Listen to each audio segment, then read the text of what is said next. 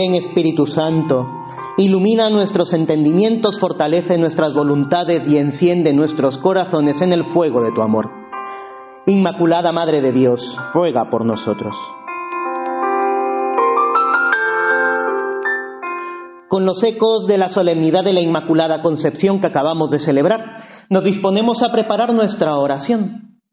Si el Espíritu guía a alguno por allí, se puede, de hecho es altamente recomendable, es la necesidad de un corazón enamorado de la Virgen.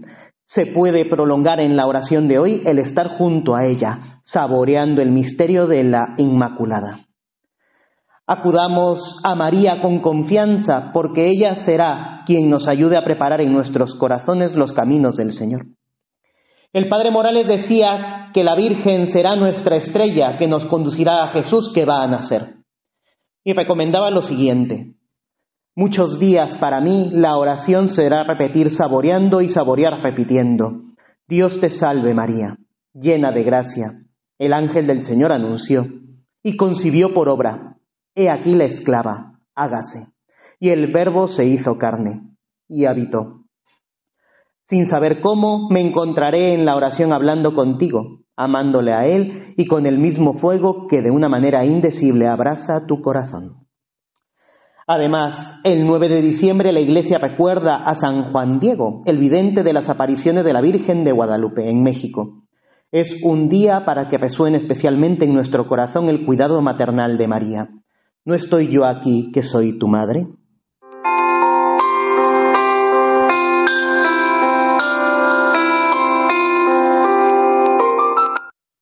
El Evangelio que nos propone la Iglesia para este 9 de diciembre resalta con fuerza unos imperativos en labio del Señor.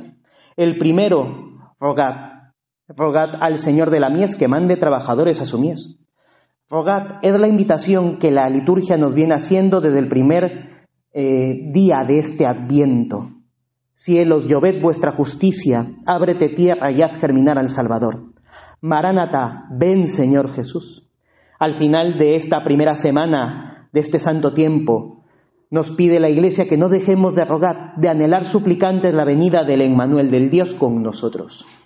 Pedir, pedir con confianza, sabiendo que el Señor nos escucha, sabiendo también que a veces el hombre viejo nos juega malas pasadas o los criterios del mundo.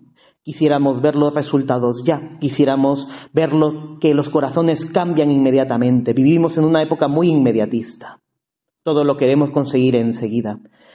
Supliquemos al Señor con confianza, sabiendo que Él atenderá siempre estas súplicas. Podemos también fijarnos en la mirada compasiva de Jesús, compadecido del pueblo, exhorta justamente a esta oración con confianza. El segundo imperativo que encontramos es este id y proclamad. Dice el Señor, constata que los corazones están perdidos y sufren.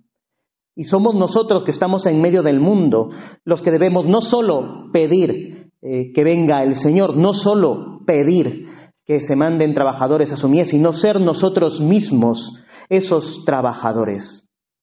La tarea de propagar la fe incumbe, nos incumbe a todos, a todos los bautizados. Es parte de las exigencias de nuestra vocación de hijos de Dios.